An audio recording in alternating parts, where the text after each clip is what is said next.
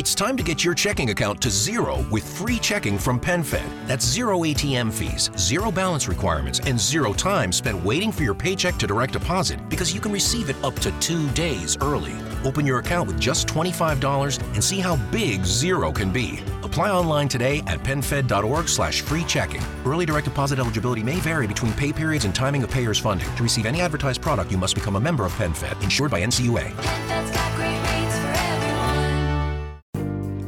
Hola, yo soy Laura. Y yo Alejo. Y, esto, es... No hay banderas en Marte. Un espacio que hemos creado para compartir todas esas historias de viajes no posteadas. Con nuestros invitados abordamos el lado B, ese que pocos conocen, las decisiones, las experiencias y las consecuencias de irse, quedarse o volver. Hola, hola, bienvenidos a otro episodio de No hay banderas en Marte. Hoy estamos con Nicolás Cortés. Poquito de contexto. Nico es el hijo de una muy amiga de mi mamá. Pues resulta que una vez íbamos de paseo a Nueva York, Alejandro y yo, y nos quedamos en la casa de Nidia y ahí tuvimos la oportunidad de conocer a Nico y como que empatizamos súper bien. Eh, y era como la oportunidad perfecta ahorita que ellos vinieron acá a Colombia de decir, bueno, vamos a invitar a Nico al podcast. Nico es un neoyorquino, hijo de dos latinos, mamá colombiana y papá argentino. Entonces, bueno, Nico, la oportunidad perfecta para tenerte acá. ¿Cómo estás? Bien, pues feliz de estar acá. Estoy terminando mi pasaje acá en Colombia y pues pasado muy rico. Es como una oportunidad a reconectar con mi familia, digamos, comer todo lo que me gusta de colombiano y pues desconectar de allá. Nico, muchas gracias por aceptar la invitación. Eh, bueno, empecemos con... Eh, Nico nació en Nueva York, Sí. pero los dos papás, como dice Laura, son eh, latinos. Eh, ¿Cómo es criarse en Nueva York con, con Papás latinos. Papás latinos. Ahora, sabemos que Nueva York pues, es, es una multiculturalidad Sí. tremenda. Debe ser más liviano de pronto con otras ciudades. Pero ¿cómo es esa, esa versión? Pues, una vez, pues cuando estaba pensando en eso, cuando ustedes me preguntaron a venir al podcast, me puse a pensar como que es como la, la esencia de, de ser criado allá. Es, una vez me pongo a pensar, es la lengua. Son, mis papás tenían una decisión, era enseñarme español o que solo me quedaba hablando inglés. Y pues mi mamá le dio muy duro a aprender inglés, le dio duro y no fue muy capaz en su primer año, estando allá, no fue muy capaz y ella sabía que toda la familia que tenía era acá. Y mi papá también, mis papás estaban solos, solos cuando me tuvieron y pues mm, mi mamá decidió que ella me iba a enseñar español y por eso no tengo acento argentino. Eh, y mi papá, que aprendió inglés muy, muy rápido, decidió que él era como el encargado de enseñarme inglés. Ah, y pues ahí siempre en la casa siempre se habla español. Como ustedes decían, todos hablábamos español. eh, y pues con mi papá hablo inglés y así aprendí, digamos, viendo tele cuando estaba chiquito y mi mamá haciendo todo el oficio de la casa y me ponía tele en inglés y así aprendí solo y pues en la escuela hablo puro inglés, más o menos, porque con los otros niños latinos, eso también es diferente, es que también estudié con puros otros muchachos que tienen, pues sí tienen La misma, la misma historia, sí. situación. Eso te quería preguntar, ¿cómo es, cómo es eh, eh, la historia? Usualmente hay como colegios donde hay más latinos, habrá otros donde habrá más comunidad india, otros donde habrá más... Pues yo estudié, digamos, eh, yo empecé en una escuela católica y eran mayoría latinos, unos estudiantes negros y otros asiáticos, muy poco blancos. Los únicos blancos que yo en realidad conocí pues de chiquito fue los patrones de mis papás, porque mi mamá limpiaba, mi mamá limpia casas y mi papá es mesero, y mis profesores. Eso era todo. Digamos, de estudiantes, de niños blancos que yo me hablaba, nunca. Bueno, a mí, yo tengo que decir que a mí me impresionó muchísimo eh, cuando fui a Nueva York y vi que todo es como tan dividido, hay Sí. sectores Ujú. eh, de Nueva York donde tú dices, pues esto es Colombia o esto es México o esto es China Sí. y que de verdad te sientes, o sea, caminábamos por algunas calles de Queens y yo decía, esto parece un barrio de Colombia, Sí. pero, pero totalmente, o sea, la gente, los los, letreros restaurantes, los letreros, la música que se escucha, es que sí. la onda. Sí, y pues yo me creí con puros dominicanos porque en la parte de Queens que yo vivo eran colombianos, mexicanos y dominicanos. Y ya. Y pues era. Yo en realidad no sabía que era diferente, digamos, para mí eso era normal, es que todo el mundo era una mezcla de algo, que los papás no eran de, de Estados Unidos, que todos éramos pues primera generación, la mayoría, o que los papás vinieron muy joven o llegaron más adultos como mi mamá. Mi papá sí llegó muy joven, pero, digamos, recién llegado a un país. sí. Y también Queens es muy, pues, eso es lo que me gusta de allá, es- son los sectores que son tan, tan diferentes, porque uno puede, en ese tren 7, digamos, el tren que queda más cerca de mi casa, uno puede tomar una parada y cada parada es como un, un parte del, del mundo diferente. Pero es increíble, digamos, para mí es normal, eso era siempre, era así. Uno sabía que la última parada era Flushing y esa era puro chino, asiático, todos diferentes culturas asiáticos, pues. Y llegaba al 82 Jackson Heights y eso era calle Colombia. Eso es puro colombiano y también, pues, eso era siempre. ¿Existe así. la posibilidad o, tiene- o conoces a alguien de, que tenga tu edad y no habla muy bien inglés? O sea, que se crió y se mezcló tanto, se metió tanto en el mundo latinoamericano. se- O los se papás queda- lo decidieron O los así. papás lo decidieron. Sí, y- yo, sí, sí. Yo conozco unas, pues, una o dos personas que son nacidos allá, pero aprendieron español primero. Y solo hablaron español y tienen acento. Y pues pasa unas veces, pero yo, yo creo que más que todo yo conozco gente que tienen papás que son inmigrantes, que son primera generación y no hablan español, pero entienden. Ah, sí, sí, Eso sí, es más la situación que yo conozco más que todo, es gente que no habla ni una palabra de español, pero entienden todo. Le, Y ah, los le pap- responden los papás en Y- inglés. Las que hablan los papás en inglés, Uno ya la que es sanico, ya pues cuando uno, yo creo que en la niñez es un poquito traumático, como Sí. que de pronto uno muy confundido, o sea, por un lado me hablan en una cosa, por otro lado me hablan en otra, yo no sé ni Mm. qué soy, Sí. pero creo que uno crece y lo agradece muchísimo. Sí, pues eso es como me sentí la primera vez que llego a Colombia. No hablé para nada. Hasta que yo entendía todo y podía, fue capaz de hablar en español, pero me sentía tan extranjero. Porque eh, pues soy el único nieto de mi abuela que vive en Estados Unidos. Y soy el único, pues, y viniendo acá y no conociendo a nadie, pero todo el mundo me conocía y me hablaban y yo, en realidad las únicas personas que me hablaban español eran mis papás, pues la gente que tenía alrededor, mis amigos, cada cuanto y ya. Pero no era como... Y el- me imagino que ellos la curiosidad preguntarte todo, Sí. llegó el... El americano, el de gringo. paseo, gringo de paseo.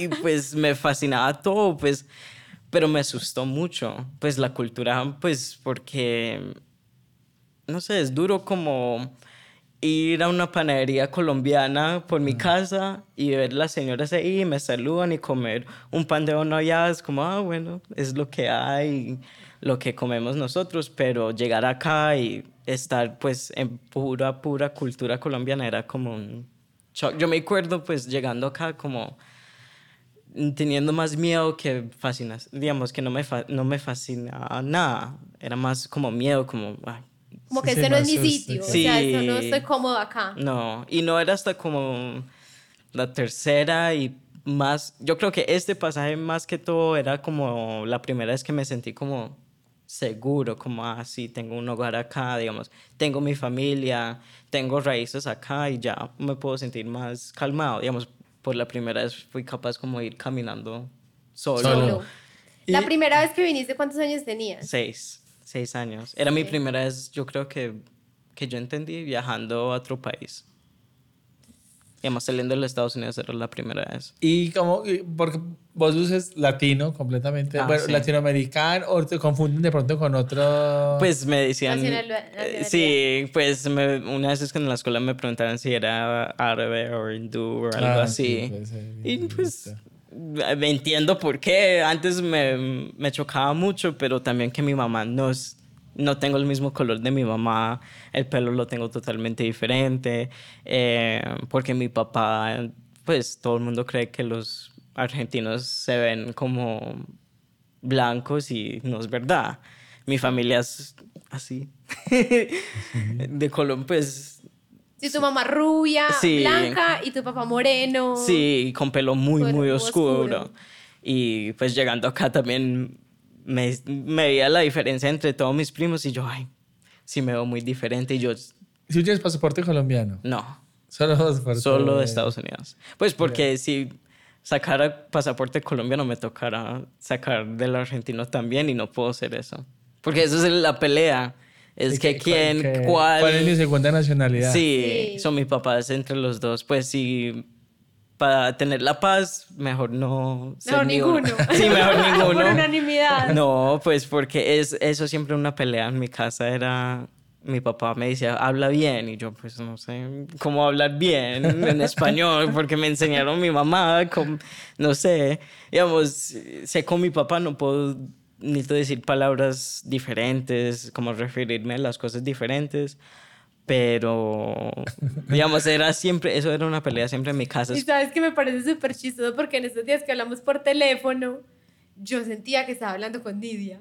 O sea, era como el mismo tono de voz, o sea, igualito. Sí, me parece yo que decía, "Ay, pues le aprendió, pero le aprendió. Pues todo". es la única, eh, pues más por estando en la universidad, es una vez es la única persona que habla en español.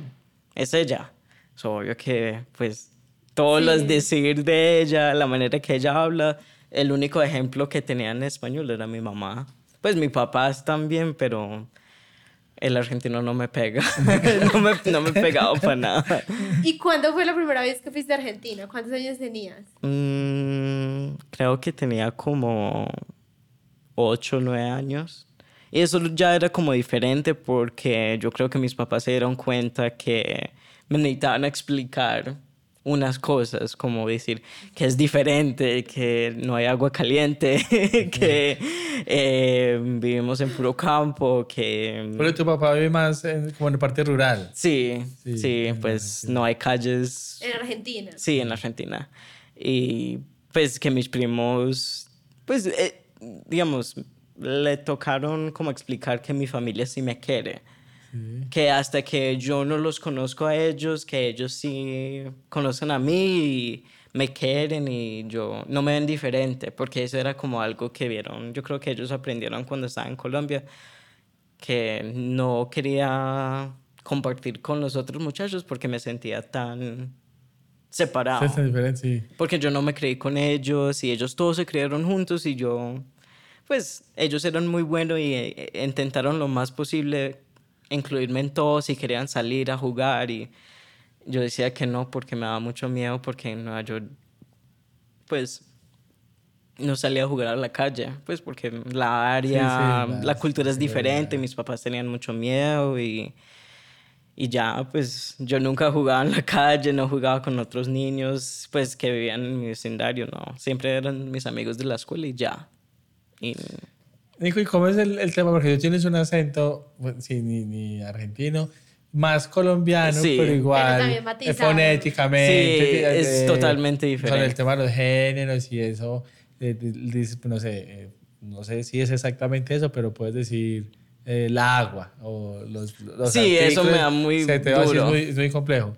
Y cuando hablas hoy acá en Colombia, alguien te ha dicho, pero si, si te parece completamente latino, eh, o te hacen cara como... Eh, pues siempre me dicen como, ay, Nico habla bien español. Digamos, mi abuela siempre dice que no, usted habla muy bien, pero siempre dicen que pues es muy bueno para un americano. Pues uno nació allá y pues antes me ofendía un poco porque pues viviendo allá o, digamos, la gente me dice, ay, no, se Wow. habla así, español Así, como si fue sí.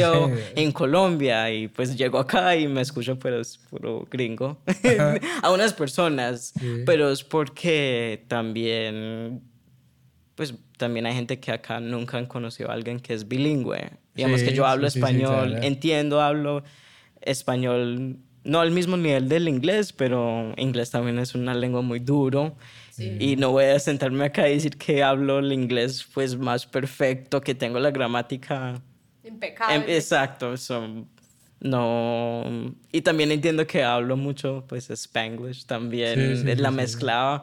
Si en estos días mi mamá hablaba y decía Londres, y todo el mundo mirándole como que es, que es Londres, y me vas como, ay, no, la, digamos, la, la ropa, y pues para nosotros es normal porque allá se dice No, así. pues nos- a nosotros vivimos, no sé, siete años en Australia. Hay palabras que se... Se te quedan. de pronto fonéticamente son más fáciles o son, y, y se quedan y uno las utiliza. O inclusive cosas, yo siempre digo como cosas que uno conoce en ese lugar. Ujú. Pues, mm, no sé, por ejemplo, acá no es usual que las casas tengan alfombra. Ah, sí. Acá en Colombia, pues, que Pues el acá, clima por, no... por lo menos en las ciudades calientes. el Sí, clima no sí, lo, no. no lo exige, entonces pues las casas están en piso y en realidad yo pues que siempre como de clima cálido nunca había convivido con una alfombra tan de cerca, para mí es carpet. o sea, yo Carpet, nunca yeah. pienso en una alfombra, yo pienso en el carpet. Sí, me pongo a pensar como, como el almuerzo. Como esa palabra me tocó, eh, lunch, digamos, lonche. Decía mi mamá, vamos a ir a comer el lunch. Y yo, ah, bueno, bueno.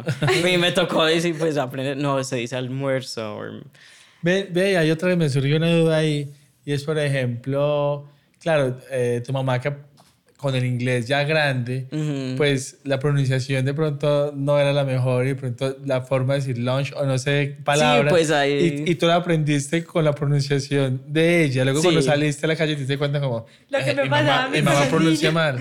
No sé, porque siempre como es esa pregunta, como si uno piensa en inglés o en español. Sí. Y pues yo una veces me pongo a pensar muy duro como que en qué lengua pienso y no sé, es como mm, hay una palabra en inglés que se llama como code switching.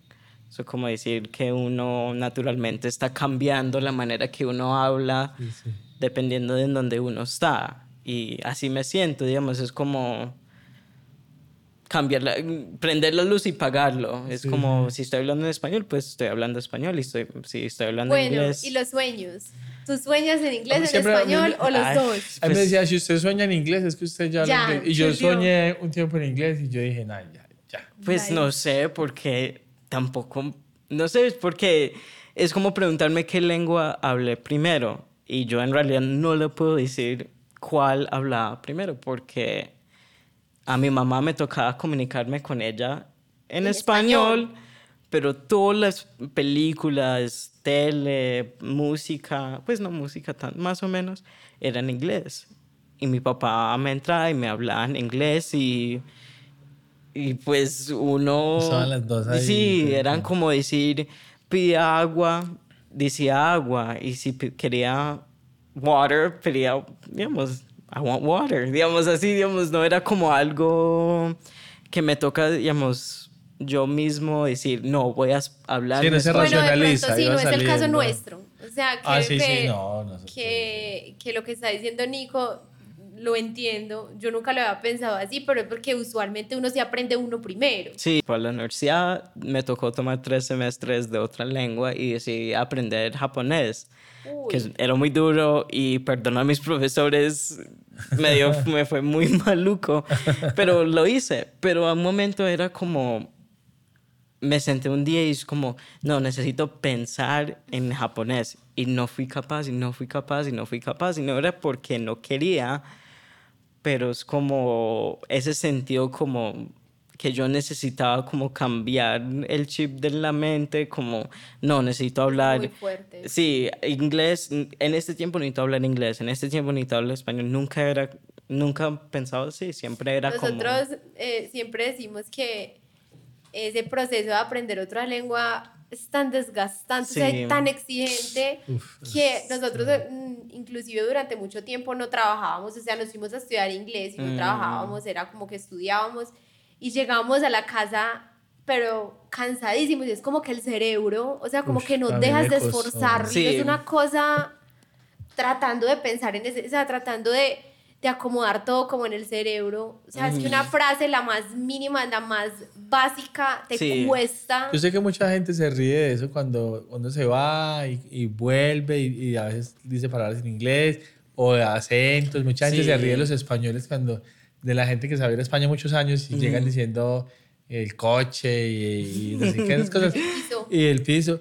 Y yo sí, yo lo acepto, me burlé mucho de eso. Yo decía, nah, pero este se va y ahorita ya. Todas Y, vacaciones. y- y sí, claro, lo que me pasaba en el, en el caso mío, yo trabajaba en inglés y era como que un lavado de mente para pensar en inglés, o sea, concentración extrema, 8 o 10 horas diarias Sí. por años. Y claro, cuando sales de eso, pues sí se te quedan, eh, a veces de pronto, inclusive gramaticalmente, volteas Ay, las sí. frases. O- obviamente nosotros llegamos y, y nos pasa, o cu- cuando salimos de Australia que nos fuimos para España, y a veces gramaticalmente hacemos las palabras al revés para preguntar, que a los 15 días lo resolvimos, pues porque obviamente Sí. más latino nosotros que, que berraco. Pero sí hace uno un par de ridículos ahí Claro. Sí. Eh, no sé, eh, puedo tener un vaso con agua. En vez de decir, ah, me, Yo me das un vaso con agua. Mm, Como, y como al revés, sí, Sí. se cuesta uno ahí uno Pues como una vez es, como lo estaba hablando con mi amigo el otro día, como no sé cómo me siento, como ahora necesito escuchar música en inglés, no he escuchado nada, no puedo escuchar más música en español porque voy dos semanas seguidos hablando español todos los días, 24 horas la estoy hablando en español, yendo de la universidad en donde solo hablo con mi mamá tres veces al día máximo, 20 minutos o una hora todos los días. Y ahora hablando todo, todo, digamos, yo sé cuando vuelva a la universidad y me va a tocar hablar en inglés, me va a estar duro porque casi como lo- los músculos de la boca se acostumbran los sonidos des- del Son español. otros. Son, Son otros, otros, sí. y pues no he llamado a mis amigos ni el nada. inglés tiene mucho más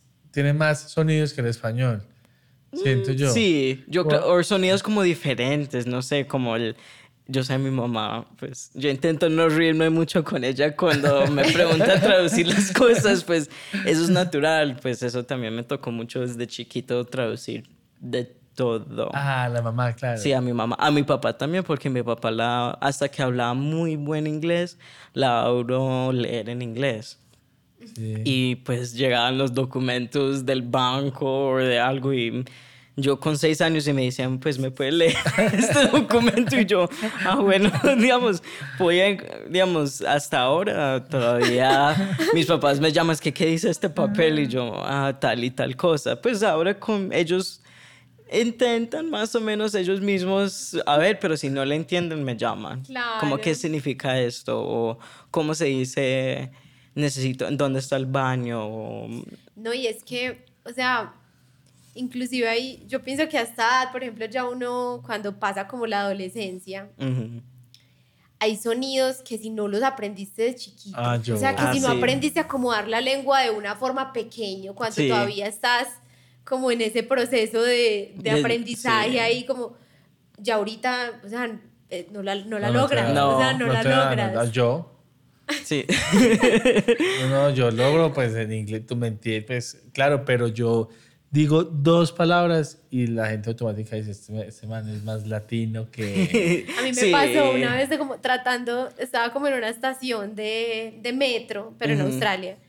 Y yo trataba de decirle a alguien que por favor me indicara que yo iba para la zona 1. Claro, para Mm. nosotros zona, o sea, para nosotros Z y S es el mismo sonido.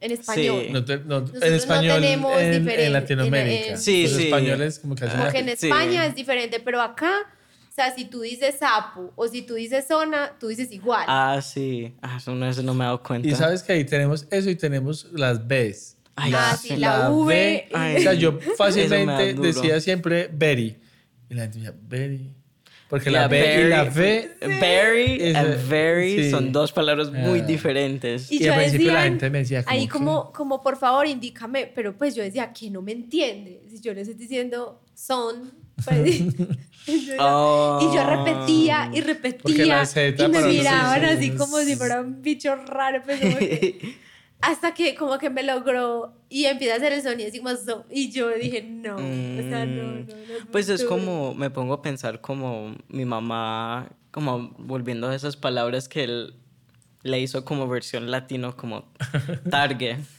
Ah, sí, Target, sí. digamos, Walmart, Walmart, digamos, cosas como No. palabras que es no que no se puede acomodar la lengua. No, no, y pues eh, eso porque cuando estoy allá y veo pues gente que habla español pero quieren hablar en inglés, digamos, una vez yo le entiendo esos sonidos y yo entiendo esas cosas, digamos, yo puedo como jugar entre... Entre las dos. Entre las dos y eso ayuda mucho a la gente, digamos. Eso es lo más que todo cuando estoy en Nueva York es intentar lo más posible, digamos, una vez es como jóvenes en el tren y alguien le hace una pregunta, uno no lo contesta, pero una vez me siento mal, como me pongo a pensar, digamos, si mi mamá estaría en una situación que solo hay puros muchachitos que hablan inglés, que alguien la ayudara a ella, porque para mí, yo, pues, eso me pasa mucho mm, por tener tan look Sí, sí, sí, latinoamericano, claro. una veces me aprovechan muchas personas pues mayores que solo hablan español y me, me preguntan como, ay, ¿me puede ayudar a buscar esta línea del tren? O cómo se llega acá, cómo se dice esto, no puedo, digamos, ¿qué dice este letrero? Y A esas mí me pasó una terrible y fue, eh, yo trabajaba con un grupo Ujú, y ellos empezaron como a pegarse, a, a vender fechas en, en Miami. Y yo era el- como el productor de la gira de ellos. Entonces mi trabajo era llegar a los venues donde se iban a hacer los e- a decir, bueno, yo necesito... Entonces le mandaron un documento antes que- con que los como requerimientos técnicos y yo llegaba, bueno, necesito un amplificador de guitarra, una pa, pa, pa, pa, una batería así, la, la, la. Y como era Miami, pues yo dije, Miami, todo el mundo Lleno de latinos. Sí. habla español y no va a tener ningún problema porque yo no hablaba ni una sola palabra de inglés en ese momento. mm, Y llegué y el man que estaba en el escenario, y yo dije, "Ay, ahí le voy a hablar eh, una cara de latino y yo a este man la saqué. Le dije, hey, amigo. Y el man como, ya, ve, necesito. Y el man, como, ¿qué está diciendo este? no me entendía y yo, "Uy, Oh, ¿cómo voy a hacer esto? No, O sea, era ahí lo que dije, era en- a, ese, a ese momento. A ese momento decir era- Hello y bye. no, no era un analfabeto, era un sordomudo. No lograba A decir nada. Ah, Y yo, uff. Sí. Y ahí yo dije, necesito aprender inglés. Porque no. No. Sí. Fue súper frustrante. Porque, claro, pues Miami sí, pero hay también. Hay gente que como que que no y no. no. Y hasta que tienen pinta de latinoamericano, Y no. No. ni una palabra. Y pues yo creo que eso es el propósito que mi mamá tuvo, digamos, que enseñarme el español, pues a lo mejor que ella fue capaz. Y es muy bueno. Sí, no, ahora Uy, que estoy aplicando. Sí, claro. pues ahora más que todo que estoy aplicando por trabajos, eso es algo Sí, que siempre así. menciono. Yo Ah. digo, soy bilingüe, es que, que a qué nivel y yo pues puedo leer, puedo escribir y puedo hablar. Sí, sí, sí. sí. No lo mejor, pero ellos que van a saber la No, diferencia. Pero está. No, no, Si uno sí. entiende un chiste en otro idioma. Sí, Ya, ya. No, que- está sobradísimo. Sí, y más que todo viviendo en Nueva York, en donde, digamos, siempre dicen que, pues, inglés, todo el mundo habla inglés, pero la segunda lengua de Estados Unidos, sí o sí, es el español. Ah, sí, total. Pues, Estados Unidos no tiene una lengua oficial, Sí, sí, sí, pero, sí. digamos, yo digo que el español un día va a ser la lengua se- que se habla más, o que todo el mundo va a ser bilingüe. Si Sí, va a tocar hablar español. Sí, o mandarín, o digamos, va a tocar todo el mundo a hacer un nivel de bilingüe. Sí o sí, toca. Nico, eh, yo siempre me he preguntado eh, cómo es el tema de las relaciones sociales Mm. cuando uno, o sea, digamos que tú naciste en Estados Unidos, te creaste allá, estudiaste, pero al tener papás latinos, pues también como, como las relaciones sociales se van configurando ba- bajo ese escenario. Como que tú logras sumergirte en la sociedad neoyorquina, aunque Sí. pues Nueva York está lleno de inmigrantes y creo Sí. que eso ayuda muchísimo. Sí. Pero tú te sentiste como que alguna vez, no, yo no, yo hago parte como de otro combo, como el combo latino. Bueno, ¿Había como una conciencia de eso o simplemente... tú- No, sí, yo creo que más que todo, pues, lo, empecé esa conciencia más en la secundaria, más cuando mm, me metí mucho en los, los temas políticos de Estados Unidos. Es como aprender como la como allá existen eh, los chicanos, como por qué existen los chicanos o por qué existe esa palabra y pues no hay como lo mismo para los colombianos, digamos, es mucha identidad para las personas mexicanos y es un tema muy complicado, pero como aprendiendo de esas palabras, aprendiendo qué significa ser como primera generación eh, ciudadano, digamos, yo no sabía que eso no era la realidad. Para la mayoría del país no es así. Y no era como, digamos, yo, esa conciencia que yo, ¿cómo le digo? Hay como ese decir de, de ni aquí ni de allá. Digamos, no Sí, sentí que no, ese- que no pertenencia. pertenencia. no pertenencia. Y era más que todo lo sentí cuando llegué a la universidad, que era la primera vez que estudié con la mayoría de mi escuela que eran blancos, americanos. ¿Tú qué estudiaste? ¿Estás terminando? Sí, estoy, terminando, estoy en mi último semestre de la ¿Y universidad. el pregrado es en...? en- En- se llama Estudios Americanos. Y pues es como...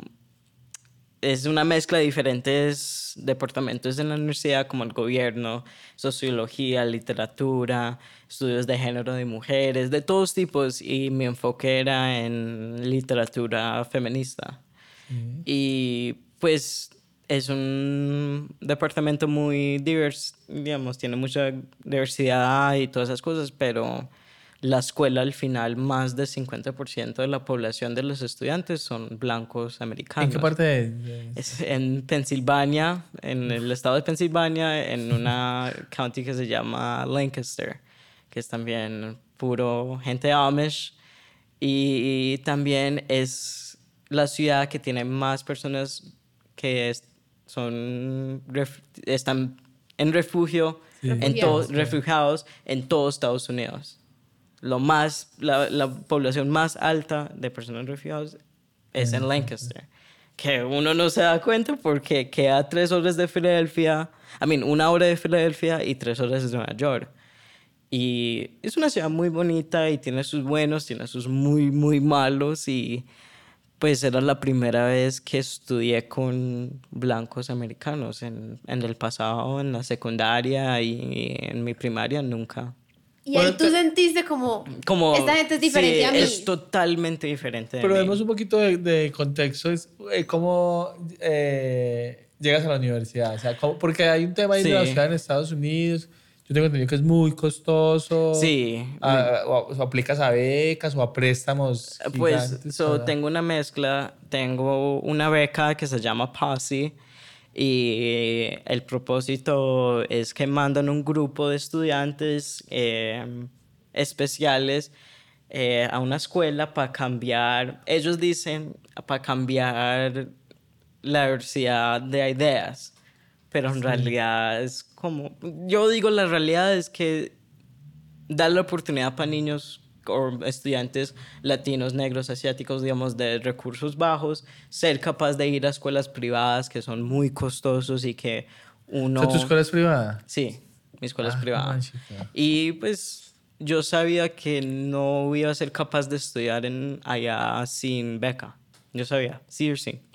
¿Cuánto puede costar un semestre? ¿Es por semestre o por año? Es por eh, pues en un año, ahora en este momento creo que es casi 80 mil dólares al año la escuela. Es mucho. Más y- la manutención. Sí, Sí. más los libros y más el mantenimiento de uno mismo como persona. Y yo sabía que no, no iba a ser capaz. Y hasta en los públicos es caro. Es muy caro y cuesta, todo cuesta, digamos, libros cuestan, materias si necesita para comer, para transportación, Sí, de sí, todo, sí. todo cuesta dinero y pues como estudiante los papás quieren que uno se enfoca mucho en el estudio, pero una vez le toca trabajar. Claro. Y pues yo sabía, no estoy diciendo que mis papás no hacen bien dinero y no trabajan muy duro, pero un mesero y una persona que limpia casas no pueden pagar 80 mil dólares al año, no, no, no, se puede. Y pues yo sabía desde muy chiquito que para llegar a la universidad necesitaba estar con becas. O cuando escuché de Pasi me gustaba mucho pues sus el misión que ellos quieren que siempre tenga ese grupo para apoyarle que son ese grupo de 10 estudiantes son para que uno pueda entrar a la universidad y sentir seguro que tenga que se lo merece estar en una universidad hasta que Pero uno- tú concursas por eso, o sea, ellos Sí, tienen como era- unos cupos y tú entras a participar y si te ganas un cupo. Sí, para decir, digamos, eran, en mi año yo gané en 2018 y yo creo que en ese año aplicaron nominaron 3.600 estudiantes de todo Nueva York. Y yo creo que unos de Connecticut y de New Jersey, digamos. Muchos estudiantes. Y al final solo salen 130. Ay, 10 muchachos para 13 diferentes universidades. Eso era muy duro, eran tres entrevistas, eh, una aplicación muy larga y es muy, muy duro y pues te, digamos, para la segunda entrevista, si usted pasaba a la tercera, te decían, pues, te nosotros pensamos que usted sería un buen candidato para ir a tal y tal escuela. Y me mandaron el email que, ah, pensamos que usted sería Ellos bueno. sugieren Sí, universidad. no, ellos te dicen, digamos, si usted No quiere sugieren, seguir, te si usted, si usted quiere seguir con esta beca, te toca ir a esta escuela. Y pues yo quería, pues yo, mi escuela se llama Franklin and Marshall College y me gustaba mucho, digamos, cuando estaba haciendo mi aplicación era la escuela que me gustó más. O Era- sea, te... te Sí, me te interesó, sí. sí, me llamó mucho la atención y pues, pues, no sé si gracias a Dios, no, pues con la suerte fue la escuela que la que me dijo que si usted quiere seguir, era Es- con esta es ahí.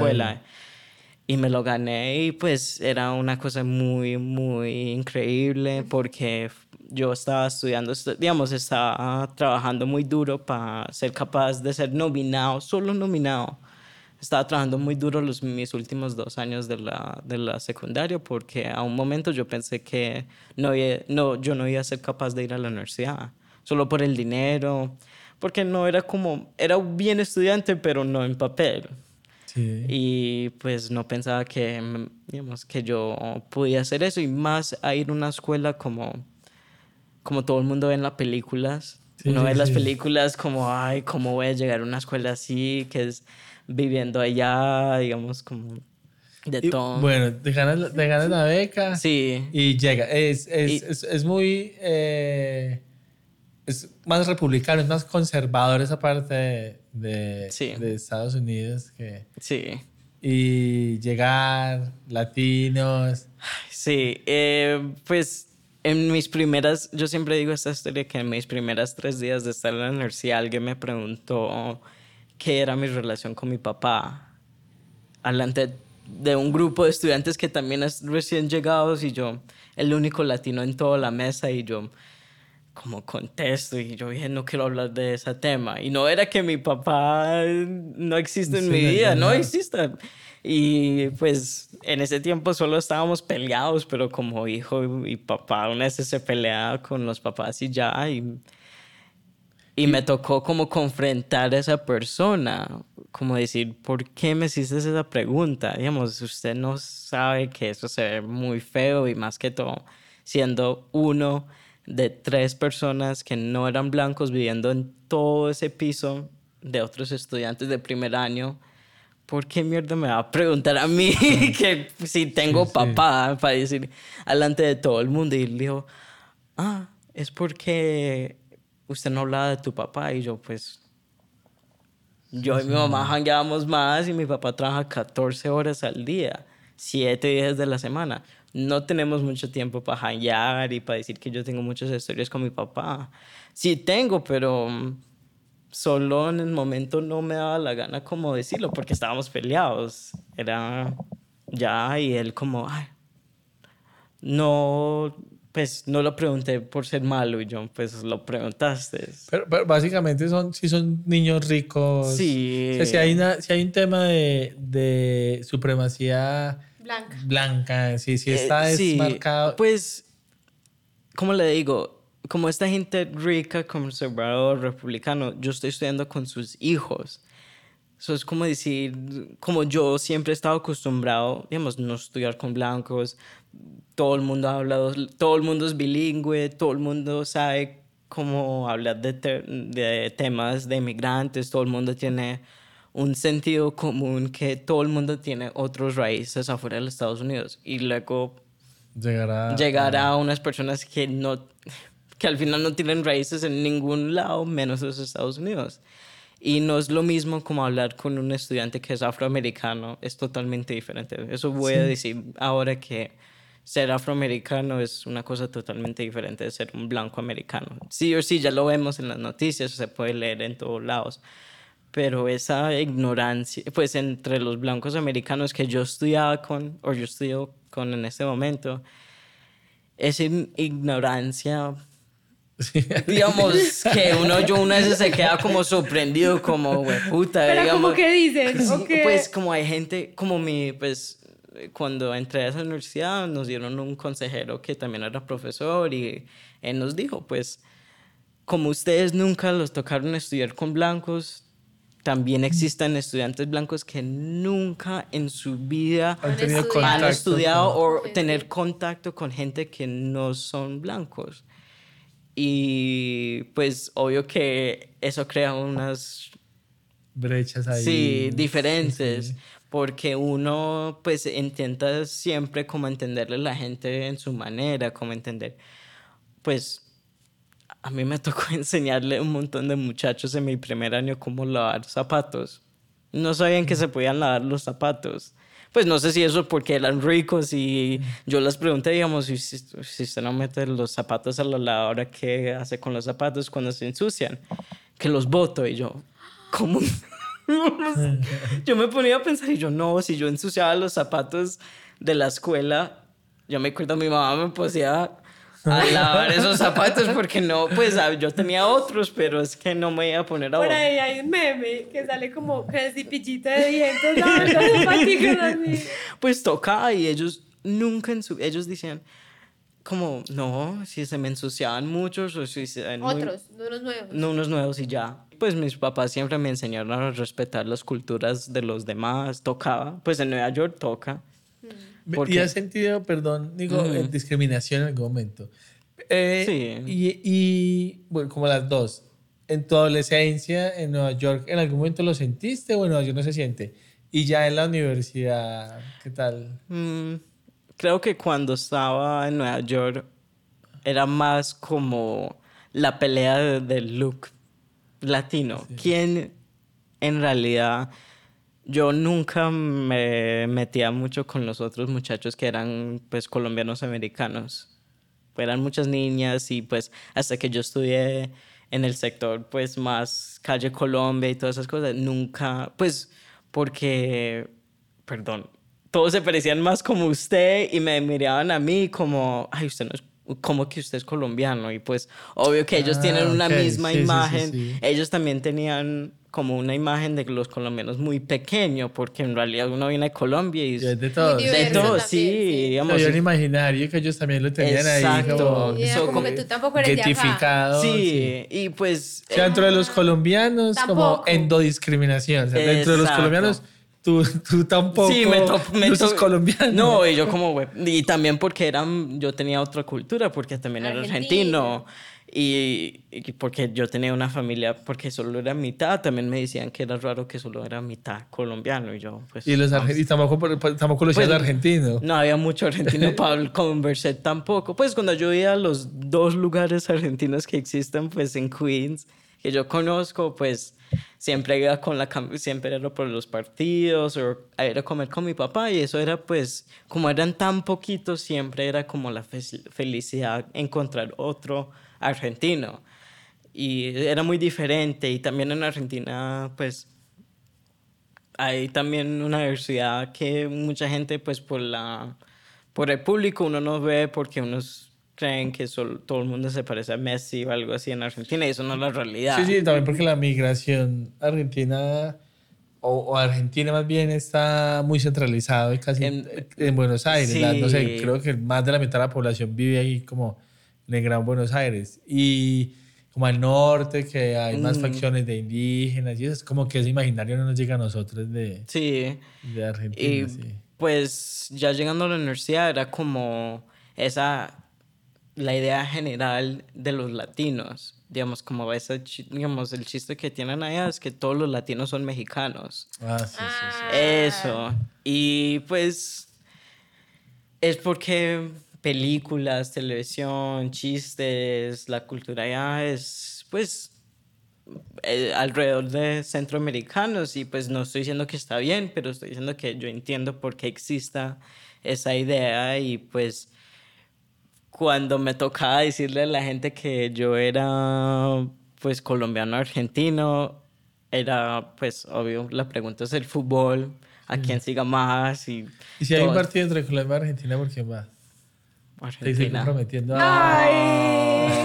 I'm sorry. Digamos, cuando veo Colombia, si está jugando con otro equipo, pues yo sí le sí a Colombia, pues porque quiero ver Colombia ganar una vez, pero también quiero, también quiero Todavía tienes esperanza. Sí, t- vivo esperando, pero yo sé Y que si hay un partido Colombia-Estados Unidos. Ah, no, pu- pues depende. Si es de mujeres, Estados Unidos, porque el, equipo de mujeres de Estados Unidos Ah, sí, es brutal. Sí, Ay, sí, sí, sí. sí, sí. De hombres me importa. Sí. Y pues de Colombia sí me gustan, pues no me gusta mucho James, es que es algo como un pecado no gustarle James acá.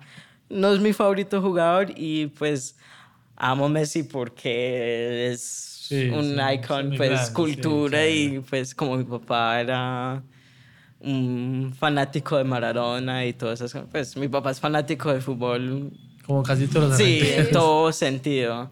Y mi mamá también. So, yo siempre me creí con el fútbol así. Pues era chistoso siempre ver mis papás. Todos emocionados. Sí, todo emocionado por la misma cosa. O solo estar sentados ahí bien concentrados. Y siempre yo veía. Tengo una foto de bebé con la camiseta de Boca Juniors, así bebé. Y también ya tenía mi, pues, una gorrita de Colombia. Y nada del Deportivo Pereira. Ah, no.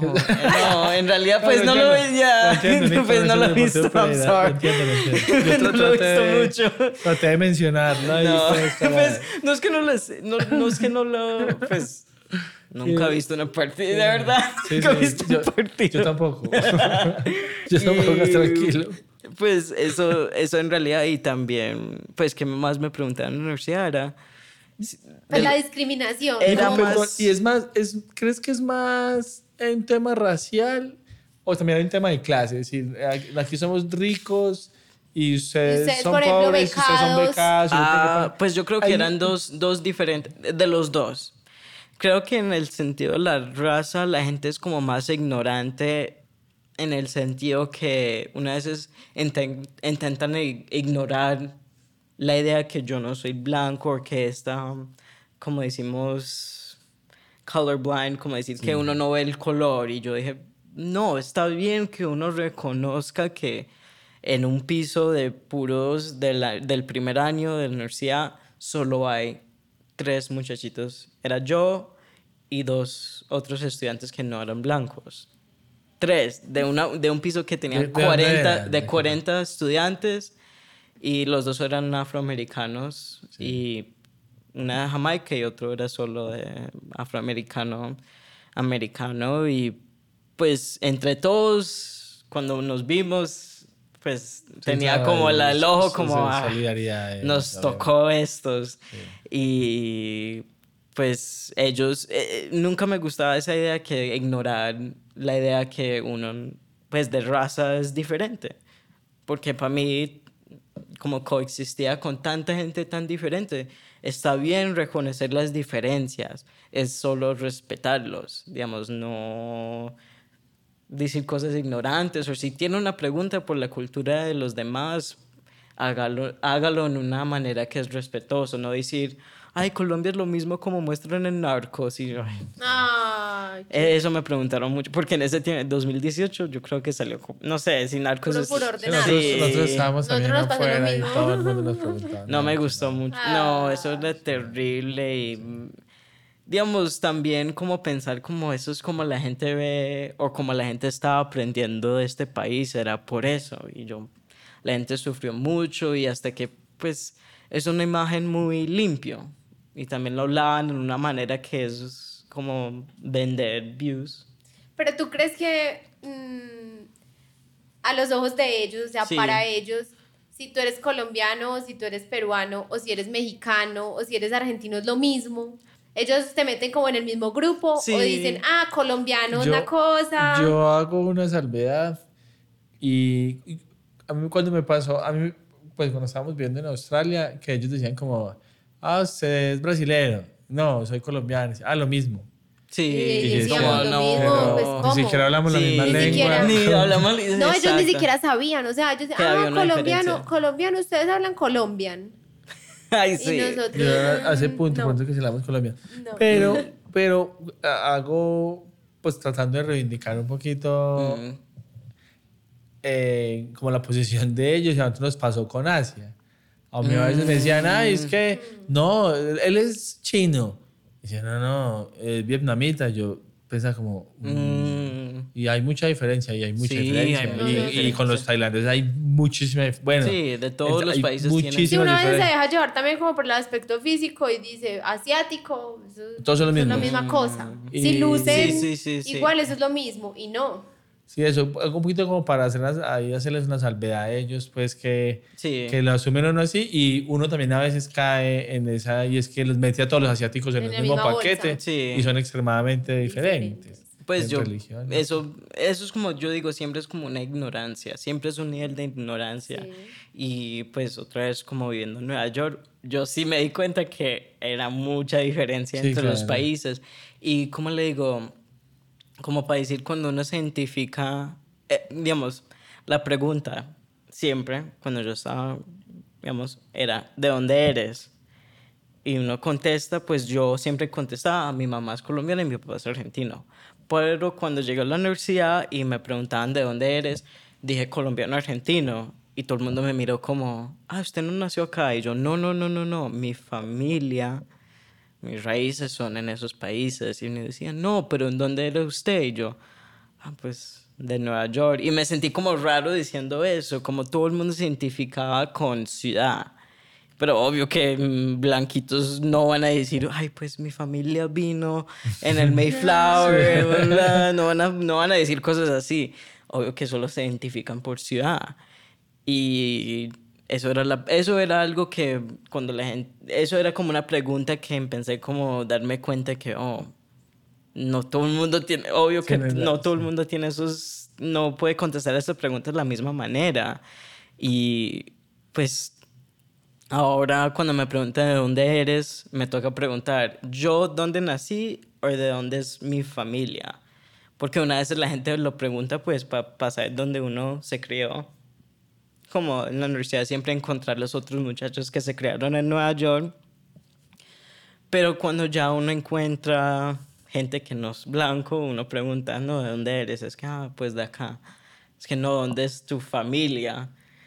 Y ahí ya puedo, podemos el- como desarrollar como más o menos la cultura. Ahí encontré los otros como cinco colombianos que estudiaban en mi universidad. ¿Ah, y- sí? Sí, pues era muy chistoso porque entre nosotros nos podemos como referir, hacer chistes, eh, pues obvio la mochila siempre se identifica a los colombianos. y cuando pensaba, yo me acuerdo una vez estaba comiendo en el café en la escuela y vi una muchacha cruzando con una mochila y yo, "Ay, ¿quién es? ¿Quién es? Y la vi otra vez y me aproveché y yo dije, ay, ¿quién eres? Y, yo, es que ay, vi la mochila y sabía que era colombiana y tal y tal. Y pues nos hicimos amigos solo por eso. O sea, Nico, pero tú te consideras colombiano. Pues- Ya lo- eh, como la primera respuesta es no. eh, americano. Si tú No. te vas para, eh, no sé, para Singapur. Sí. me dices, "Ay, ¿De, de dónde eres? Da- me refiero, de- De la Nueva primera York. respuesta es, soy de Nueva York o das toda la explicación.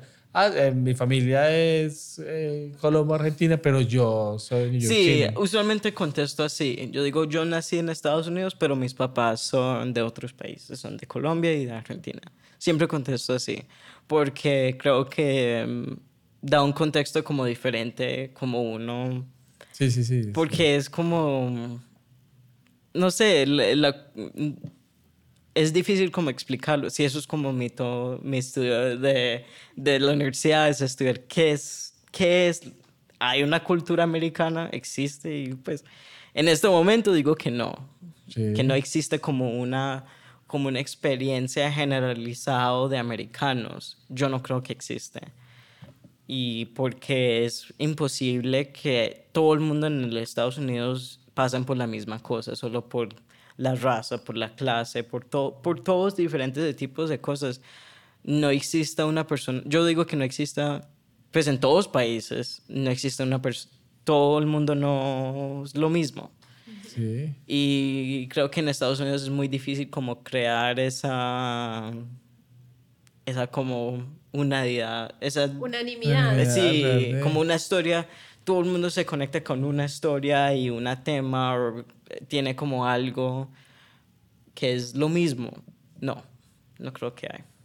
Y pues, para mí es lo bueno. ¿Cómo es tu relación con Nueva York? ¿Extrañas Nueva York? Ay, sí.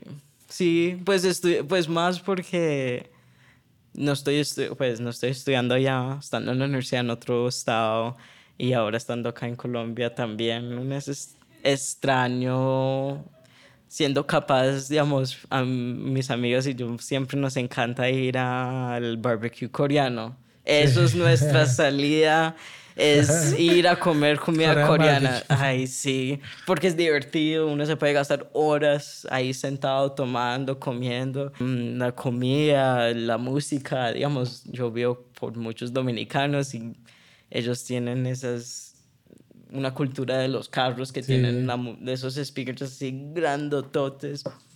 Y cada sábado, pues mi vecino pone música para que escuche todo el vecindario. y pues es diferente acá porque, digamos, eso me pasa allá y acá es el señor gritando la mazamorra en la mañana. digamos, es diferente, pero me choca más la mazamorra que, la, que música de los dominicanos. Y no sé por qué, que al final es la misma cosa, pero no sé, es ser capaz de salir y ser lo que uno la, la gana, digamos. Si quiero ir a comer un cierto tipo de comida, puedo. Eh, si quiero, como yo también estoy involucrado mucho en la, en la cultura gay, allá, acá, pues le pregunté a mis primos como, hoy podemos ir a un show de drag. No. ¿Dónde hay? Acá no, pues existe porque yo sé, en todos lados existe Sí, el sí, arte de claro. drag. Pero ahí, pues obvio, uno va a Nueva York y cada otro arra Sí, de- tiene a un otro, show. a otro nivel. Sí, es otro nivel. Ya es normal. Ya la gente va al brunch de drag y es normal.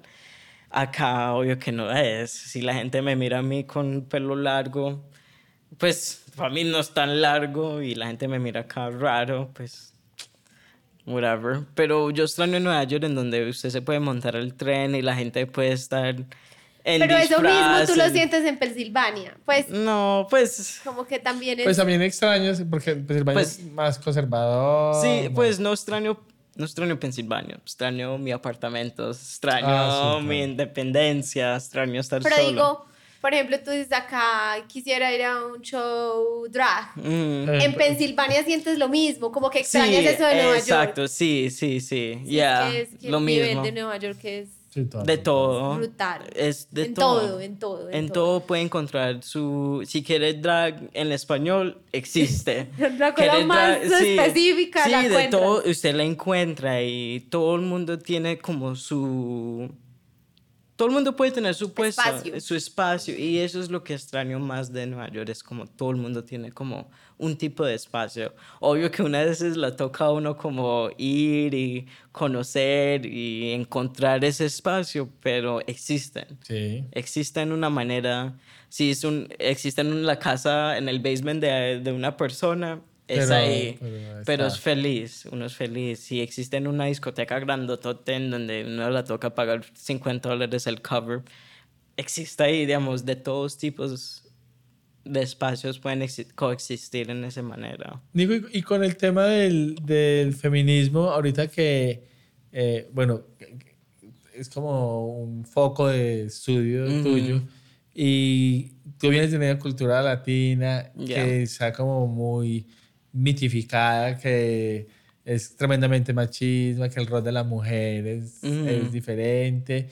Y ahora que estás como con, compartiendo con, con ricos Ah, blancos de Estados Unidos, eh, como percibes una diferencia muy grande o también hay un tema de machismo muy grande con los blancos ricos en Estados Unidos. Yo creo, digamos, lo más que yo veo es como los blancos americanos y pues los colombianos también tienen un chocan mucho como la presentación del género. Yo creo que acá pelean mucho como yo creo que algo que tienen muy igual es hay una manera de vestir y presentar como hombre y hay una manera de presentar y hablar y ser como mujer. Y cualquier persona que se mueve de esas como puestos Ya choca. Sí, y yo sé pues cuando yo llego acá es- me pasa mucho porque yo no soy necesariamente la persona más, más masculino y pues yo siempre digo acá si uno no tiene pelo como lo mínimo, cortito, cortito, uno ya la refieren como mujer. Eso me pasaba mucho. Pues más que todo ahora, me- pues con la máscara y todo, me, me decían, ah, señorita, y yo, ok. Ajá, con, la, con, la, con el tapabocas. con la tapaboca y pues tengo pelo más largo ahora y me decían señorita y yo, ah, ok. Digamos, bueno, no la, Ah, no la de entiendo, sí, atención, sí. pero yo sé que hay una manera acá, pues el, no sé, ser masculino acá en Colombia es muy raro. Como uno puede ser muy metrosexual y todavía es muy masculino y pues los blancos americanos, en el sentido de los hombres, pueden ser lo mínimo, mínimo y son bien y son atractivos, digamos, pueden hacer la ropa más ordinaria, tener el corte más regular, no sé, pues se pueden bañar un vez al día y ya son los más lindos del mundo. Y pues acá una vez yo no entiendo qué es masculino y qué es femenino porque yo me confundo pues porque yo soy alguien que juega mucho con el género y la presentación, yo no... Pues, no te inscribes en algo. no, así? no. Y pues es normal, pues en mis círculos eso es normal. Sí, claro. Digamos que hay diferentes maneras de ser un hombre o una mujer o una persona que no suscriba a ninguna. Y es difícil como, como sentir, es- ser eso acá. Y yo lo, yo lo sé porque una vez es cuando estoy empacando la ropa, yo sé que no me puedo, no puedo empacar ciertas cosas. Te toca como... Sí. Como pensarlo, como Es Sí, calcular Sí. más o menos. Y lo mismo pasa cuando, como me toca ir a entrevistas, cuando sé que hay mucho blanco americano, sé que pues es muy raro que uno se pone muchos colores. Que allá pues los muchachos es azul, verde, gris, blanco y negro. Y unas es café, unas veces. Y pues yo, pues mi mamá siempre me enseñó que es, no, póngase muchos colores diferentes, que está bien y todos los, digamos, pues yo creo que mis papás también aprendieron que, no sé, que el género no era algo como muy estricto. Sí. Y pues acá yo creo que, acá me confundo mucho, porque acá hay gente que es como, puede, se ven más femeninos o yo que pienso en la manera, digamos, una veces me, me necesito como poner el chip como, ay, ¿cómo piensan los machistas? Me da muy duro, pero me toca como poner en esa posición, como, como no me puedo poner un cierto color porque sé que cuando voy a salir con mi mamá se me van a referir como, ah, señorita, yo lo sé. Y si me pongo cierta ropa, ahí sí Bueno, me sí. refieran bien. Señor. Señor. Y yo, ok. Pero no me, digamos, no, no es que me gusta, pero sé que me toca. Sí, sí. a Porque una vez, pues, me gustaría ser capaz de llegar a Colombia y si no, pues, si me quiero maquillar un día, puedo. Si, Si al otro día no, pues Y no. quiero poner corbata, y que- me pongo corbata, sí, sí. y pues presentar como en la manera que siempre, pues en la universidad, la universidad es un, un lugar muy chiquito, un espacio muy especial en donde sí puedo jugar con el género más, pues porque es una universidad, mucha gente lo está haciendo, mucha gente lo acepta em, y pues es siempre tener esa, con- tengo como esa conciencia que la el machismo exista en diferentes maneras en ciertos espacios, pero que yo sí necesito ser como consciente de dónde estoy. No sé que presentar como alguien que rompa muchos estereotipos. típicos acá es duro en su manera y allá lo mismo. Allá pues también hay sí, prejuicio y también. Digamos, yo sé porque a lo menos siento una seguridad entre mi universidad. Porque cuando hacen visitas y estoy presentando un poco más femenino comparado con otros muchachos, yo sé que tengo como una seguridad en esa universidad que la gente me va a defender. Si, algo, si dicen algo, yo me puedo defender. O la gente, mis jefes, mis compañeros, todos tienen como un sentido como no, porque, digamos, estamos en un evento profesional. No puede estar preguntando Ese a alguien, tipo ese tipo no de que No, no tiene nada que ver.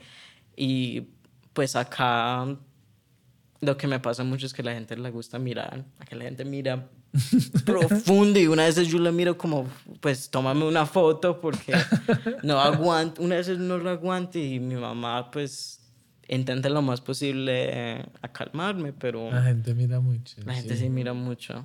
Y me choca tanto porque una vez yo lo miro a ellos y se ponen como...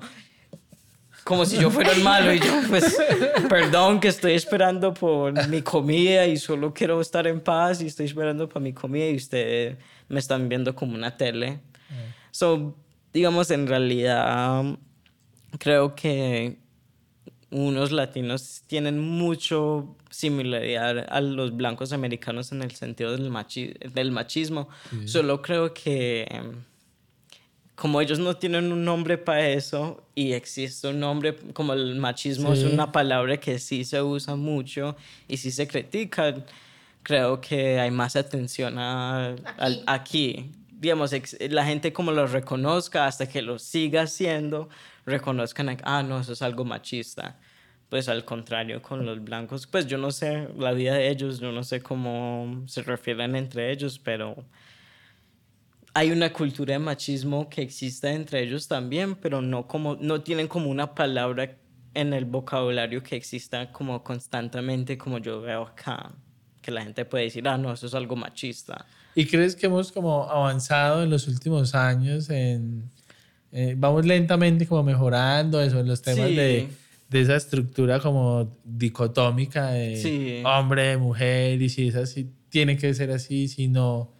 O, o crees que, que es muy lento o se ha avanzado muy rápido en los últimos años? Pues unas personas lo dicen muy rápido, pero a mí me gusta. Como TikTok ha sido como una cosa tan increíble, pues para niños más, más jóvenes, Sí. ya tener esa oportunidad como de ver diferentes tipos de personas, que puede existir hombres que son muy femeninos, pero ser hombres, identificarse como hombres o mujeres que son muy masculinas y les gustan ponerse ropa de hombres y está bien. Eso no quita como su identidad y que existan ideas de género que no solo Pero yo sí conforman. siento un cambio. Yo Sí. siento.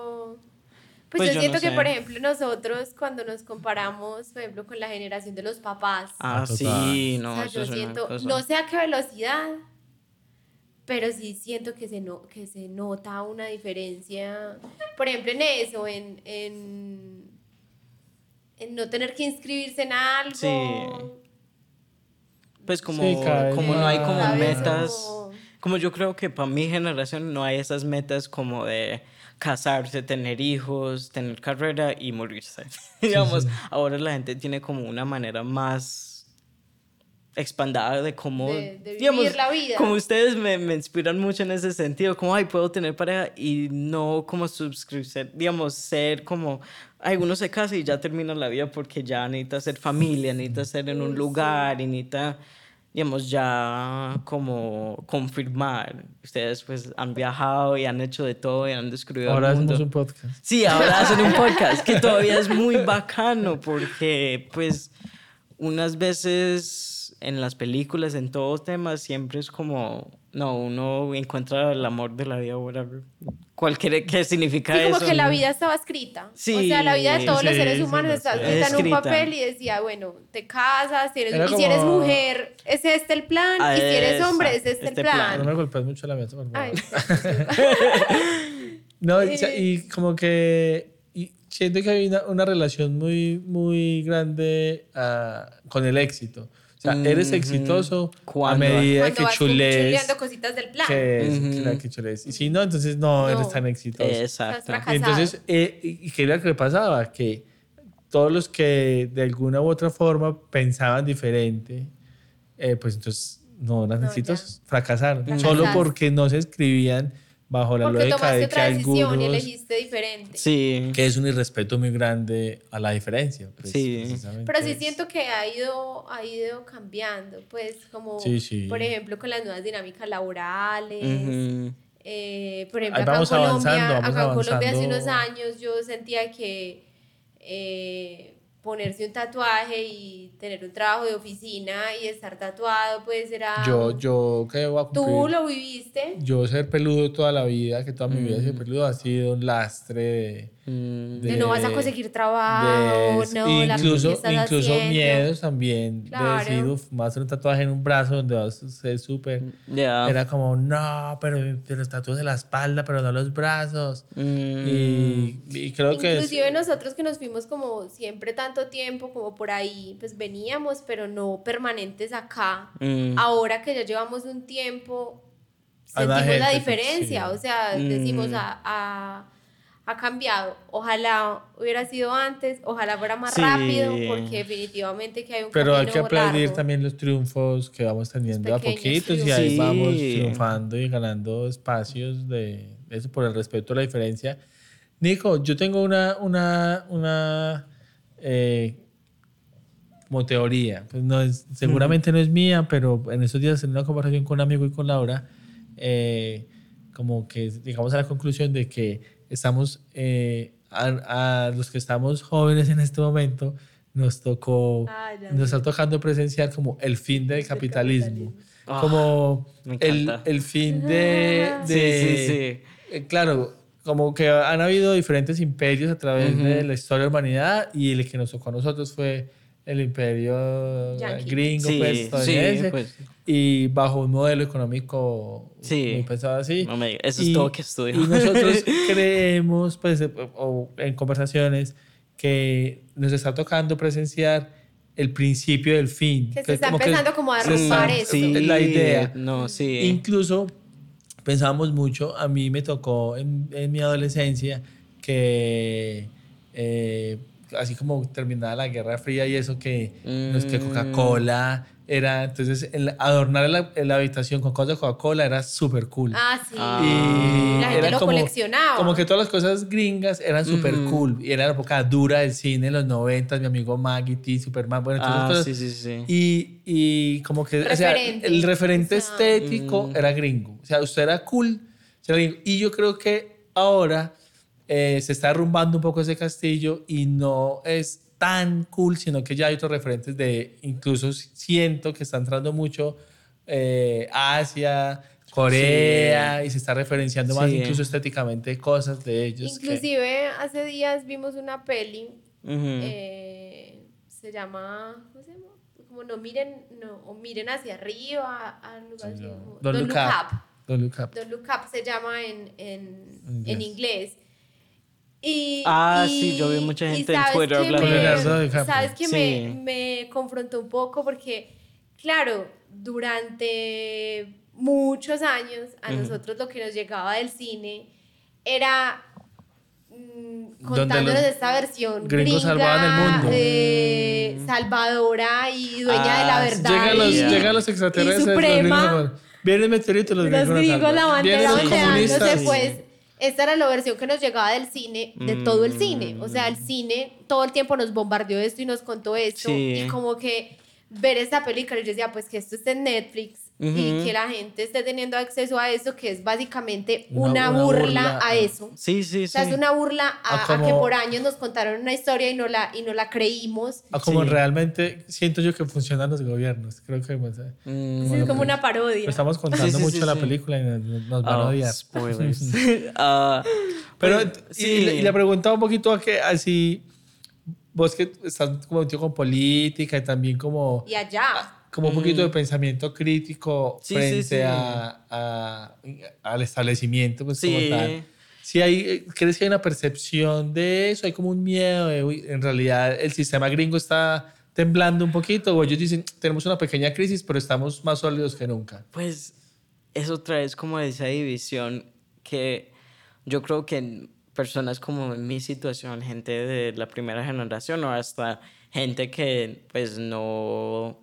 Eso porque yo dije antes que la experiencia de los afroamericanos es una cosa muy diferente a la realidad de los blancos americanos. Es porque pues los afroamericanos por la esclavitud, por la historia, solamente tienen, es una conciencia entre esa comunidad muy diferente y yo creo que, pues no puedo hablar por esa comunidad porque no soy parte de él, pero uno puede mirar mucho lo político de ellos, cómo llegaron los derechos civiles, todas esas cosas. Siempre hay una crítica al capitalismo, siempre existen en esos, habla, digamos, en puros los políticos de afroamericanos siempre se critica el capitalismo porque al final el capitalismo en Estados Unidos es creado en su base, base básico, la esclavitud de la gente africana, sí o sí.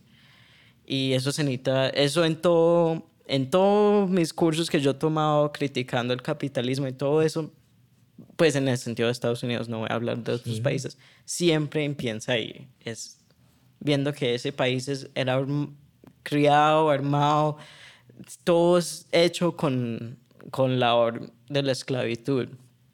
Y pues con esa realidad uno puede entender más el criti- digamos que siempre ha existido la crítica de eso porque no sé porque es como interesante escuchar esa como todo el mundo quiere decir como gringo y yo pues unas veces me pongo a pensar como ¿qué es gringo? Como decir como la gente acá ve los pues yo latinoamericano y el blanco como lo mismo.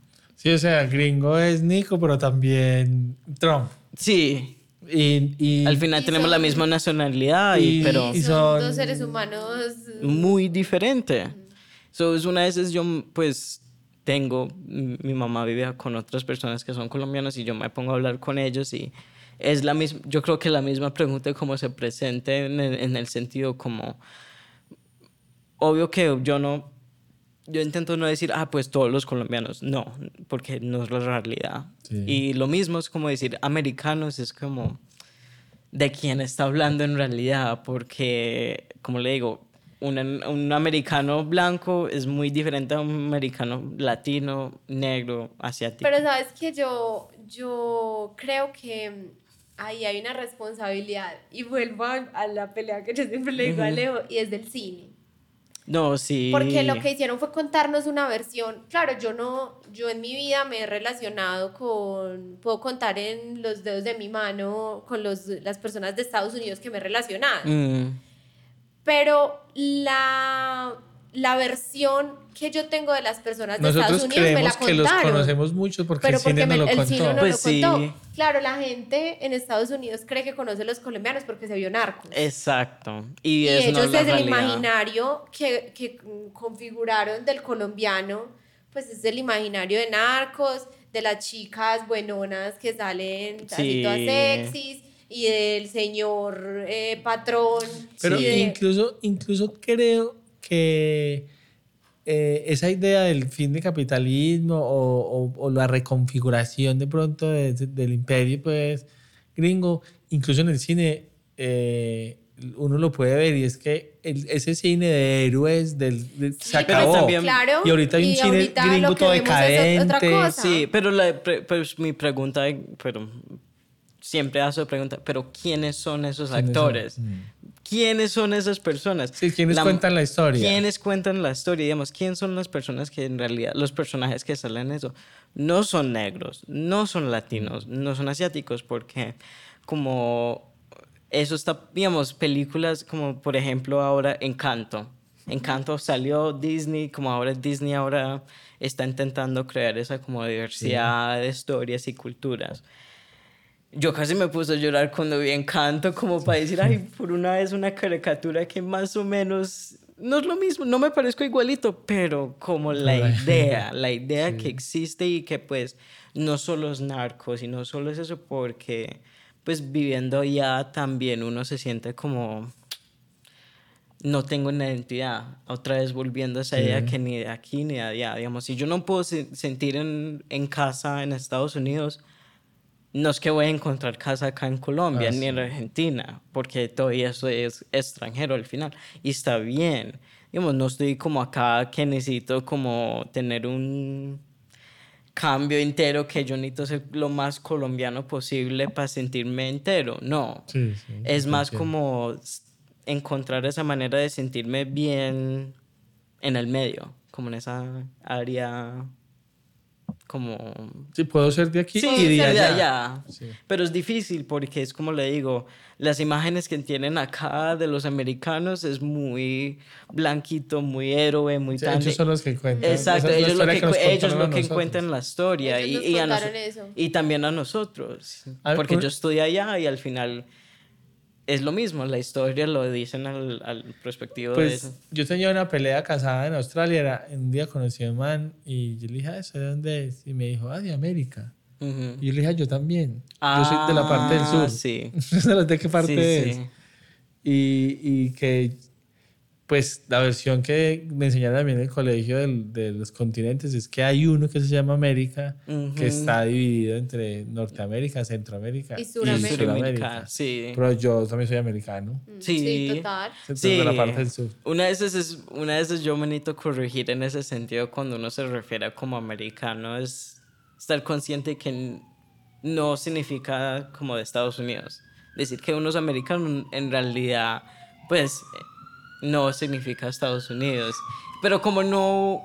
Pero es como usted, pues es como... Eh, eh, nadie se, se, refiere, pues creo yo, o lo que he escuchado, como, ah, nosotros somos de Estados Unidos, la gente se refiere, nosotros somos americanos. Sí. Es el común. Sí, y no debería ser así, pero es como... Pero es como, como se... Se, se refiere. Se refiere. ¿Qué es lo que más te gusta de Colombia? El juego de Lulu. Sí. Pero ese, no sé, como el aire, sentir que no estoy allá. Hasta que vamos a estar en Nueva York y vamos todas esas cosas, una vez es, es como... Escapar. Sí, escapar un poquito y saber que la ponimalta sabe muy rico. que el pan de bono sabe, la pan de yuca sabe yuca, que los buñuelos saben a queso, que... que pues no tengo algo en común. Eso también es algo que es como, ay, tengo algo como en común con todo el mundo, hasta que pues soy extranjero y me creé allá y hablo inglés y algo de todo, pero puedo sentir como, ah, no. Sí, también un poquito como que se encontró un poquito la identidad, que ahí tenemos cosas y tienes cosas en común con... Con, con la gente, que, está, que está sentado al lado de mí, ah, pues todo también es colombiano, o sí. sí, estoy acá y veo a otro americano, es como, ah, también. También, como, ah, bueno, nosotros los dos somos extranjeros acá, pero está bien.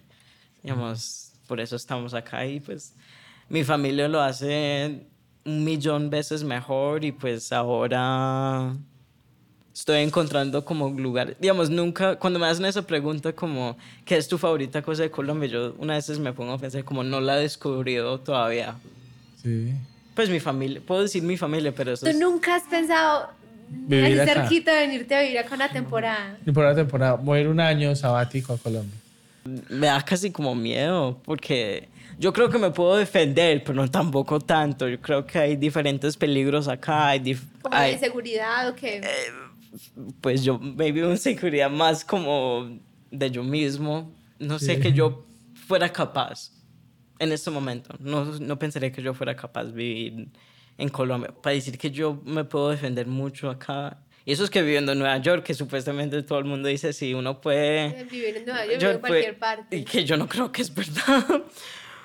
Porque, no sé, no, no pensaría, lo he pensado, no creo que lo estoy diciendo no para toda la vida. Creo que en este momento... Es más como un miedo que por gusto, pero entonces me da un poquito de miedito, pero si esa parte como el susto, no sé qué estuviera, si hay como un gusto por venir a experimentar cómo sería la vida acá. Sí, sí, como lo mismo tengo como si, si fuera capaz de ir a vivir un año en Buenos Aires o en Córdoba. No lo sé, no creo tampoco que sería capaz. Eh, solo creo que todavía me falta mucho, otra vez como, como encontrar no sé, nunca he vivido en un lugar que me siento totalmente solo. Digamos, la universidad un poquito, pero eso todavía era como un espacio controlado. Al final todo el mundo es estudiante, al final uno le dan cursos para aprender cómo ser estudiante y cómo ser persona, pero decir, no, me voy a levantar todas mis cosas y ir a vivir a otro país, nadie te enseña eso. Difícil. Nadie le enseña eso y yo me da miedo pues como extranjero, como alguien que todavía se le siente el acento, como alguien que no sabe cómo manejar el dinero acá, em, no sé la cultura en el trabajo, no sé la cultura en la escuela. Sí, yo tengo, me faltan muchas cosas como encontrar como esa manera de existir acá. Bueno, Nico, eh, si tú pudieras elegir cualquier lugar del mundo para irte a vivir. Así no lo conozcas. Eh, ¿Has estado? ¿No has estado? Vi una película y me encanta Venecia. Y, me gustaría y vivir piensa que todo se te va a dar pues para vivir ahí. No te ganas una beca con todo pago. no tienes pues como, como limitaciones, sino que puedes elegir dónde quieres ir a organizar tu vida y lo puedes hacer. No sé, yo creo También que... puede ser, pues, no, puede ser Nueva, York. No sé, pues tengo como varias respuestas porque yo creo que si yo tuviera 14 años, tener una respuesta y hace un año podía tener una respuesta diferente. En este momento, pues, en, el, en un mundo perfecto, en realidad, yo creo que los dos lugares que me interesan más, más, es Amsterdam, me, interesa mucho, mucho, pero sé que tiene sus problemas y también siempre he querido ir a Japón, pues porque me gustó la cultura, el arte, la comida, las tradiciones de ellos, me interesa mucho el arte. Y pues es una, un país muy interesante, muy capitalista, pero también tiene muchas subculturas que son muy anticapitalistas, em, culturas que juegan con el género, juegan con, digamos, ese éxito también. Ellos tienen una cultura muy diferente y pues me ha interesado siempre como esa relación entre la vida moderna y también la tradición, digamos, cómo se mm. puede existir. pues en muchos países asiáticos creo que ellos tienen una relación muy interesante con la tradición y la, modernidad. Y cómo se mezclan o cómo se combatan o cómo se pelean entre ellos. Pues, y lugares como Ámsterdam creo que existen como estos lugares como de fantasía, que es como lugares que tienen la imagen en el mundo que son perfectos y la realidad que nunca hay un lugar en este mundo que es perfecto, que cada lugar tiene su problema, tiene su historia muy feo, tiene la realidad que es feo. Y pues me gustaría ver como la ciudad que supuestamente todo el mundo cree que es como la más chimba, la más progresivo, que lo más esto, que lo más de todo. Y pues yo creo ver, es verdad. ¿Qué es lo que... sí, digamos, como dicen que Nueva York es como un espectáculo, que eso sí, yo dije, es sucio, huele mal, la gente es hace cosas raras, hay cosas malas y eso, pero me encanta al final. Digamos, es increíble, pero sé que tiene sus fallas. Yo entiendo que hay cosas malas de esa ciudad, pero es donde me creí y lo mismo puedo, puedo pensar por otros lugares y pues me gustaría ver como lo imperfecto de los lugares porque siempre uno puede tener como esa fantasía que este lugar es ay, como así, como uno ve en las películas o tal y tales, pero la realidad es, no, hay gente de verdad, hay problemas, hay, huele mal unas veces o algo así. Son, yo creo que esos dos lugares, en este, digamos, ir a lugares así que tienen una imagen que son como una fantasía. ¿Y si aprendiste algo japonés? Ah, Pues, ay, sí, ¿Te me gusta- defenderías? ¿o No sé, Yo me aprendí tres groserías porque viví con una japonesa. es una lengua muy duro, Muy difícil. muy difícil, pero también me interesa. Pues el otra vez perdona a mis profesores porque crean en mucho porque es como ay, va- digamos una persona que ya es bilingüe y quiere aprender otra lengua. Ah, no, la va a coger rápido. Sí, yo, ay no, soy terrible, soy el peor y un gringuito ahí que solo habla inglés está haciendo 10 veces mejor que yo y yo, ay, güey, puta. Am, pero... Eso me pasaba a mí en inglés. ¿Ah? Eso me pasaba a mí en inglés. Ay, sí, pues eh, pasa. Y pues me gustaría como, yo creo que para contestar esa pregunta me gustaría ir a un lugar como romper la fantasía. No que lo- me la va a dañar ni nada, pero quiero como... Como ¿sabe? ver ese otro lado Sí. de esos lugares que se han B, vendido lado así B. como tan... Ujú, Tan como Perfecto. espectacular. El, el city marketing es pues como una especialidad que ha ganado mucho terreno de vendernos. Ujú. las Y ahorita con las redes sociales y eso, los insta sitios pues ahí Sí. para ir a fotografiar. Pero incluso nos pasa mucho que pues vamos como a un lugar, no sé, a India. Ujú. Y no, hay que ir a ver como pues los iconos del lugar, Ah, sí, los lugares más al- turísticos. al Taj Mahal. al Taj Mahal y, Sí. y decía, pues tenemos que ir. Pero en realidad, pues yo a, yo a ese lugar no volvería nunca. ir. O sea, lo, lo que más me gustó de India no lo conoce nadie. Sí. La Y gente es que como ve ahí. descubrir Sí, en realidad eso, esos, tesoros, como esos tesoros ocultos. calles. Que eso nos lo ha Sí. contado tanto, entonces nos, nos cuentan y nos cuentan algo, y ahí vuelve y juega al cine, y nos cuentan y nos Mm, cuentan algo, sí. y nos crean unos imaginarios ahí, a veces todos pendejos, y va uno y como que se enfrenta a la realidad y dice, pero pues esto, o ¿Qué sea, es esto, esto? esto fue una historia muy bien contada, porque en realidad No es hay mucha más magia en otras cosas Sí. también. Digamos, ir a un, como usted está yendo al mercado, ir a un mercado al aire libre en diferentes países es una cosa mm, espectacular Ah, sí, y puede sí. encontrar de todo, como cómo es la gente, digamos, cómo la gente se habla entre cada uno. Digamos, acá, cuando llegué acá, mi mamá me decía como uno se conocía por el nombre de, de la familia o se conocían así. Sí, yo, yo apellido, sí, sí, yo sí. ni me podía imaginar así como, como tener el nombre, porque cuántos Cortés yo he conocido en Nueva York, fue una cantidad. Y pues es muy difícil, pues no sé, ya, ya estamos viendo que el mundo es muy chiquito y ya tenemos que- amigos Ah, y es que- familiares. Nos pasó algo súper chistoso y es que el, el- el papá de Nico es de un pueblo en Argentina muy pequeño que se llama Río Ceballos y nosotros no sabemos en qué orden van a salir los podcasts, si ya lo Pero- vieron o viene. eh, Pero Matías, Matías, que estuvo acá con nosotros, que, estu- es de que ya Río lo, que esto está obviamente grabado, es de Río Ceballos y, cono- y como que es un pueblo muy pequeño. Todo el y, mundo se conoce. Y se, se conocen y resultó ser conocido Del de la de familia Nico. paterna de Nico que eso que pasa, ¿verdad? Que sí es muy chistoso. porque- Sí, que- uno quién iba a saber que saliera de ese No, y pueblo. resulta que también nos dimos cuenta que el primo de Nico acá en Colombia estudió conmigo el colegio. Como muchos años. Muchísimo. Él sí. dijo desde los 10 años ustedes se conocían. Así es el mundo. un- Sí. un pañuelo, Pañuelito. pañuelito, entonces. Pero es, es bueno. Sí, pues me hizo como, ah, sí. el mundo sí es pequeño y pues Eh. tu mamá y mi mamá conociéndose desde hace años. Años. Y acá estamos creando cosas juntos. Sí. ¿Quién iba a saber? ¿Quién se iba a imaginar? Sí. La vida, lo bonita que es, las almas se encuentran.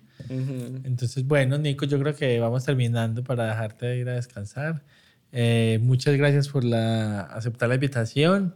Eh, me encantó esta conversación. Creo que un momento que estaba así yo. Sí, sí. Sí. Nosotros con el tema de eh, como tan apasionados por viajar y ahora que estamos hablando con personas que han vivido en diferentes partes del mundo o que tienen planes de moverse a otras partes del mundo y no habíamos tenido la posibilidad de, de, en realidad de alguien que con esa, con esa vivencia pues de... Como estas dos versiones esa- de- de, la vida. Como esa versión de Estados Unidos que usualmente la que uno conoce, pues al ser colombianos es de personas como tu mamá, que se fue que se fueron grandes y, y camellaron y trabajaron y tienen esa versión, que es un poco como la versión de nosotros también. nos Sí. Que es Pero otra. esa otra es, incluso eh, cuando te hice la invitación al podcast, te conté que nosotros cuando vivíamos en España eh, salíamos a, a hacer ejercicio, a caminar y veíamos grupos, veíamos en Barcelona y hay como muchos, el como descanso descansos de los es en la colegios, calle. como el break del Es colegio. en la calle. Sí. Y veíamos ya generaciones, como las segundas generaciones, eh, de los hijos que lucen latinos, Ujú. pero son con Españoles. Españoles. Sí, pues sí. Y, y escuchando reggaetón y también con su cuota ahí latina, pero y bacano, que es lo que siento yo que, que es un poquito como la inspiración del nombre del podcast y es que las fronteras nos han hecho mucho daño a la humanidad Sí. y nos han separado y han provocado eso y han, y han generado eh, eso, guerras, conflictos, peleas, nos han separado como, como Sí, especie. de rompa la, la identidad de uno, como yo digo, una vez se pone en un crisis de identidad, como cómo puedo existir en un país y me dicen americano, pero no me siento ni americano, ni colombiano, ni argentino, y hay un nombre para eso, no, pero está bien. Sí, está- exactamente. Entonces, bueno, muy buena la conversación, Nico. Mil, mil, Muchas mil gracias. gracias. Bueno, a ustedes también muchas gracias. Ya saben que si les gusta suscribirse a nuestro canal de YouTube, también nos encuentran en redes sociales, en Facebook y en Instagram, arroba no hay banderas en Marte. Y también si quieren seguir a Nico, entonces Nico, compártenos tu Instagram para que la gente se entere ahí de todo lo que De, pasa. de cómo, cómo termina Nico el pregrado en... en- Ay, pues no tengo una página todavía listo, listo. O sea, si algo lo manda a la página y la puede poner en el Ah, claro, y sí, ya. sí, claro que pero sí. no tengo un, un página público ni nada. Pero Listo. Bueno, a todos muchas gracias y nos vemos en el próximo episodio. Chao, chao. Chao.